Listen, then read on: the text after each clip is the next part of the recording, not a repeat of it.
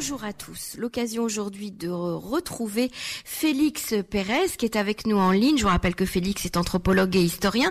Et aujourd'hui, il va nous parler d'un livre très important qui vient de sortir, qui s'appelle La liste de Kersten. Alors, vous ne connaissez pas ce nom, et pourtant, c'était un homme très important à la période de la guerre. Bonjour Félix. Bonjour, très heureux d'être avec vous à. Merci Félix. Alors euh, Félix, Félix Kersten, bon, il porte le même prénom que vous, hein, c'est un, c'est un hasard. Euh, Félix Kersten aurait devrait avoir son nom euh, dans l'histoire et, et, le grand historien français François Kerzodi est en train justement de, de, le réhabiliter. Alors racontez-nous un petit peu la sortie de ce livre et, et surtout l'impact, l'impact qu'elle a dans le monde littéraire et le monde des historiens. Alors on va expliquer pourquoi à la fin, pourquoi on est on est amené à, briser le, silence et à rétablir l'existence de Kersten aujourd'hui. Mais en deux mots, d'abord Kersten qui c'est? Alors c'était un ostéopathe qui était très doué et qui a été formé euh, à l'ostéopathie par un lama tibétain. Euh, et euh, il a travaillé euh, en Hollande d'abord, chez des personnalités hollandaises de plus en plus importantes, parce qu'ils mhm. soignaient vraiment, ils, soignaient tout. Euh, c'était fantastique. Et peu à peu, il, il en est arrivé euh, à recevoir la demande de Himmler de le soigner, parce qu'Himmler, donc, c'était le chef de la police SS, le numéro 2 ou 3 du régime SS, qui était le chef de l'extermination des opposants et des juifs, euh, un personnage redoutable et terrible et redouté, mais il souffrait de douleurs terribles. Il avait des douleurs terribles euh, qui l'agitaient, qui l'empêchaient de vivre, alors que lui se présentait comme un surhomme. Et quand il a entendu parler de ce docteur miracle, euh, il a demandé à, Kersten de le soigner. Et Kersten, dans un premier temps, a refusé, mais les, amis de Kersten ont poussé en disant Attends, si tu, si tu es proche de Himmler, tu pourras peut-être obtenir des choses de lui. On a besoin que tu sois à ses côtés et que tu acceptes parce que ça pourra peut-être servir. Mm-hmm. Et donc, il a accepté de, de, de soigner Himmler. Voilà. Donc, il venait et soigner Himmler régulièrement, le masser, et ça marchait. Hein. Himmler était. Euh, il était soigné en fait. Oui, il était, il était soulagé. Mais ça revenait après de temps en temps. À chaque fois que ça revenait, donc toutes les, semaines, deux fois par semaine, trois fois par semaine, Kersten revenait lui faire des massages, euh, euh, comme Maïmonide avec avec le roi d'Égypte à l'époque. Kersten revenait lui faire des massages et ça allait mieux. Et Kersten a pris comme ça de plus en plus d'ascendant sur Himmler. Voilà pourquoi, parce qu'à ces moments de pause, Himmler se sentait un peu euh, tellement soulagé qu'il était très heureux et qu'il aurait cédé à tout. Et Kersten lui recevait des demandes euh, de ses amis, d'abord, pour euh, faire libérer quelqu'un. Et alors Kersten, dans un premier temps, a dit, bah tiens, Reichsführer Hitler, peut-être je vous demande de ne pas me payer, mais à la place, je vous demande de libérer un tel. Et Himmler a accepté. Puis peu à peu, il a, il a fait libérer de plus en plus de personnes ou, commuer des peines.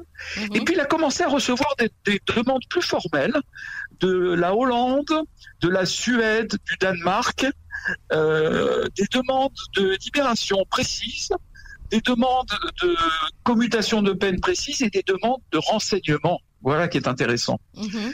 Euh, et ça a marché tout doucement.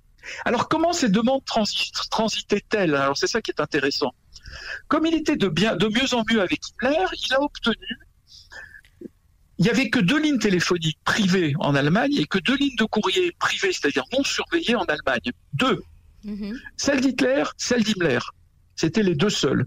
Il a obtenu d'avoir celle d'Himmler. C'est absolument incroyable cette histoire. Il avait la ligne téléphonique d'Himmler pour lui et la, ligne de courrier pour lui. Comment il a fait son coup? Il était très malin.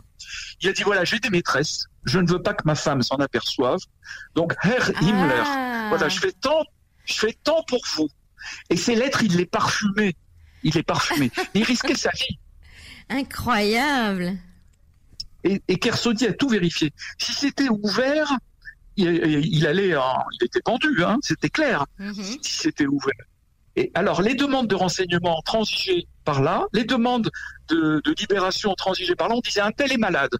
La Suède lui disait telle et telle personne sont malades. Ça veut dire qu'on voudrait que vous obteniez des faveurs pour eux. C'est ça. C'était des, c'était codé et des renseignements, etc., etc. Donc il a obtenu et puis il venait reparler tout seul également. Des fois il disait voilà on va attaquer telle telle chose. On va. Il parlait des fois tout seul sans même qu'on lui demande.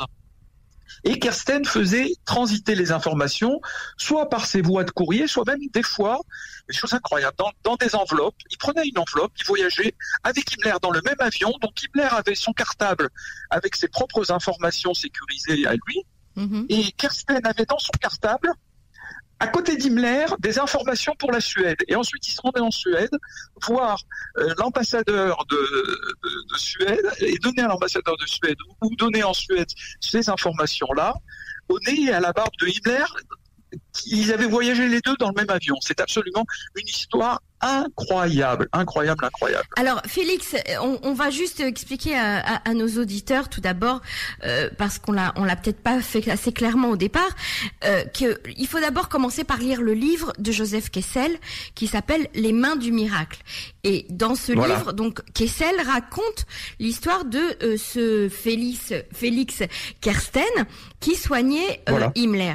Et puis aujourd'hui sort un autre livre euh, qui est le livre de François Kersaudy euh, qui s'appelle La liste de Kersten avec une allusion bien évidemment à la liste de Schindler parce qu'on peut considérer Voilà. que Félix Kersten a sauvé aussi beaucoup euh, de juifs autant Beaucoup plus, beaucoup plus. et même beaucoup pas que des plus juifs. et Non, pas non, que des juifs il a sauvé beaucoup de personnes et, et des juifs. C'est ça. Beaucoup, beaucoup plus. et donc il mérite également une on va dire d'abord un hommage et puis une réhabilitation puisqu'on n'a jamais entendu parler de lui.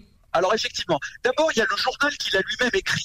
Mais ça, le journal, n'importe qui peut écrire un journal et inventer des choses. Ensuite, il y a le livre de Kessel, dix ans après. Kessel va l'interviewer. Hein Ah oui. Il apprend ça, ça, il va l'interviewer. Et à partir des interviews, il écrit ce roman, qui est très étayé. Très étayé. C'est comme un documentaire, le roman de Kessel. Mais avec le style de Kessel, c'est bien fait. Kersaudy part du roman de Kessel, un, mais phrase par phrase, et les- étaye toutes les- tous les éléments du roman de, de, de Kessel et les valide. Valide tout. Ah Kersaudy oui, valide tout travail, et donne les euh, documents à l'appui. C'est un travail très intéressant. Entre-temps, il y avait eu un, film documentaire et un, et un, et un livre de, du grand historien Emmanuel Amara avec le fils de Kersten, Arnaud Kersten. Le docu et le livre sont de 2007. Donc il y a eu 59, rien jusqu'en 2007. Et puis maintenant sort 2021 ce euh, livre de Kersaudy et euh, on nous a grillé l'herbe sous les pieds parce qu'on avait l'idée de faire un film Netflix grillé sous l'herbe sous les pieds parce que euh, depuis six mois se prépare déjà un très grand film qui va s'appeler Les mains du miracle, du titre de Joseph Kessel, basé sur le livre de Joseph Kessel, sur cette affaire. Un grand, grand film avec Woody Harrelson, qui est l'acteur de Larry Flint et de Midway, et du grand metteur en scène Oren Boverman, qui est le metteur en scène de The Messenger et Rampart, qui a eu des, des Oscars, qui est un metteur en scène israélien. Mhm. Un Mhm. grand, grand film franco-américain. Voilà. Donc, ça va être vraiment d'actualité. Donc c'est l'occasion en fait de, de redécouvrir à travers les livres également ce film qui va sortir, l'histoire de ce Félix Kersten. Voilà. Et le film sera romancé, c'est le. Mais là, les- le- le- voilà. Et pourquoi il, pourquoi il a disparu de la circulation et qu'est-ce qui se passe? Eh oui. Alors je me suis dit, est-ce que c'est injuste parmi les nations? Donc Yad Vashem. Alors j'ai regardé, Yad Vashem a refusé de le considérer juste parmi les nations. Pour Ah ça, pour être juste, il faut être juif et avoir risqué sa vie. Alors risquer sa vie, évidemment qu'il a risqué sa vie. Le Congrès juif mondial avait fait un papier en 47 qui disait qu'il avait sauvé des centaines de milliers de juifs de vie, dont 100 000 juifs, et qu'il avait risqué sa vie pour cela. Et c'est évident dans le livre de Kersaudy, etc., qu'il a plus que risqué sa vie. C'est évident. Et alors Euh, pourquoi pourquoi Yad Vashem ne le reconnaît pas comme juste? Alors, on y va. Et les gens qui ont négocié avec le diable, ça n'a jamais été bien vu. On a plusieurs exemples. On a l'exemple de Rudolf Kastner qui avait négocié avec Eichmann 1600 vies, qui les a obtenues. Et ce Rudolf Mhm. Kastner, il a été accusé, vilipendé, etc., pour avoir négocié avec Eichmann. Comment il a négocié avec Eichmann? C'est pas beau, c'est pas joli, etc. Et il a fini. Il y a eu un procès contre lui. Et il a fini, figurez-vous, assassiné. Ah Eh oui, on n'aime pas les gens qui négocient avec. En Tunisie, à une échelle moindre, Paul Guez, qui était le responsable de la communauté tunisienne, a négocié avec l'occupant en Tunisie. Il a obtenu des vies, il a obtenu des, il a obtenu beaucoup beaucoup de choses. Et ce Paul Guez n'a pas été bien vu après la après la guerre. Il n'a pas été condamné ni quoi Ah que ce soit. Mhm. Et il n'a pas eu Mhm. l'aura qu'il aurait dû avoir, rien du tout. Parce que, et puis il y a eu- on a plein, plein d'autres exemples. Les gens qui négocient avec le diable se brûlent les doigts. On se brûle les doigts de négocier avec le diable. Et Ça, pourtant. Schindler, euh, Schindler a été reconnu comme. euh, Il n'a pas négocié, Schindler. Il n'a pas négocié. Il a mis à disposition son usine. Il a rien négocié. Ah oui, c'est ça. Il a mis, son- Mhm. c'est pas du tout, c'est pas du tout pareil. Il a mis en disposition. Il a pris 1200 juifs. Il les a fait travailler chez lui full point. Il n'a pas négocié. Et il n'était pas, voilà. Mhm. Euh, Mhm. Il était, il s'est pas compromis. On, on peut comprendre l'attitude de Yad Vashem en disant, euh, en se disant que euh, quand il y a négociation, euh, il peut y avoir également trahison. Donc on n'est pas toujours très sûr et dans le doute, on préfère s'abstenir, c'est ça? Voilà, parce qu'en fait, il était tout le temps fourré avec Himmler et avec les proches d'Himmler, parce que c'était comme un espion. Donc il était Ouais, infiltré. Les Juifs Mhm. hollandais, les Hollandais après la guerre, l'ont accusé d'être un collabo parce qu'il était tout le temps fourré avec Seyss-Inquart et avec tous les, toutes les milices. Ah oui. Et, et il le voyait tout le temps avec eux. Donc il disait qu'il était tout le temps avec eux. Donc il, il voyait que ce côté-là. D'accord. Qu'est-ce que pensait euh, Joseph Kessel de lui? Bah, Qu'il est- qu'il était un, un héros. Qu'il était un héros. Mais Joseph Kessel n'était pas un historien, mais Kersaudy et tous les historiens qui ont travaillé là-dessus valident cela aujourd'hui. Et le Congrès juif mondial en 47 a écrit un papier, le Congrès juif mondial, en validant cela. On a la lettre du Congrès juif mondial. Et on a tous les documents historiques qui le prouvent. Le problème, c'est que le comte Bernadotte en Suède a également tiré la couverture à lui. Pourquoi? Il a écrit dès la fin de la guerre un livre en disant que c'est lui qui avait tout fait. D'accord pour griller l'herbe sous le pied de Kersten, et du coup Kersten devait être un traître à ses yeux, d'accord Pour deux raisons. Un, il voulait tirer la couverture à lui, le comte Bernadotte, et deux, Mhm. il voulait euh, éviter que Kersten révèle la compromission de la Suède avec les nazis. Donc quand on, on, on, on rendait muet un Kersten, on avait une source de- de- d'informations en moins sur la compromission de la Suède avec l'Allemagne. Et donc il y avait- tout le monde avait intérêt à ce que Kersten soit mal vu, tout le monde, tout le monde, sauf le Congrès juif mondial. En tout cas, il était temps aujourd'hui euh, que qu'on le, réhabilite et qu'on parle de lui. Donc, euh, à lire ces deux livres, hein, le livre de Kessel et le livre de Kersaudy. euh, Merci sur, beaucoup à vous. Pour, pour Et, ce- et, puis on attend ce film avec impatience. Merci beaucoup Félix Pérez de nous avoir fait découvrir cette histoire passionnante. Merci.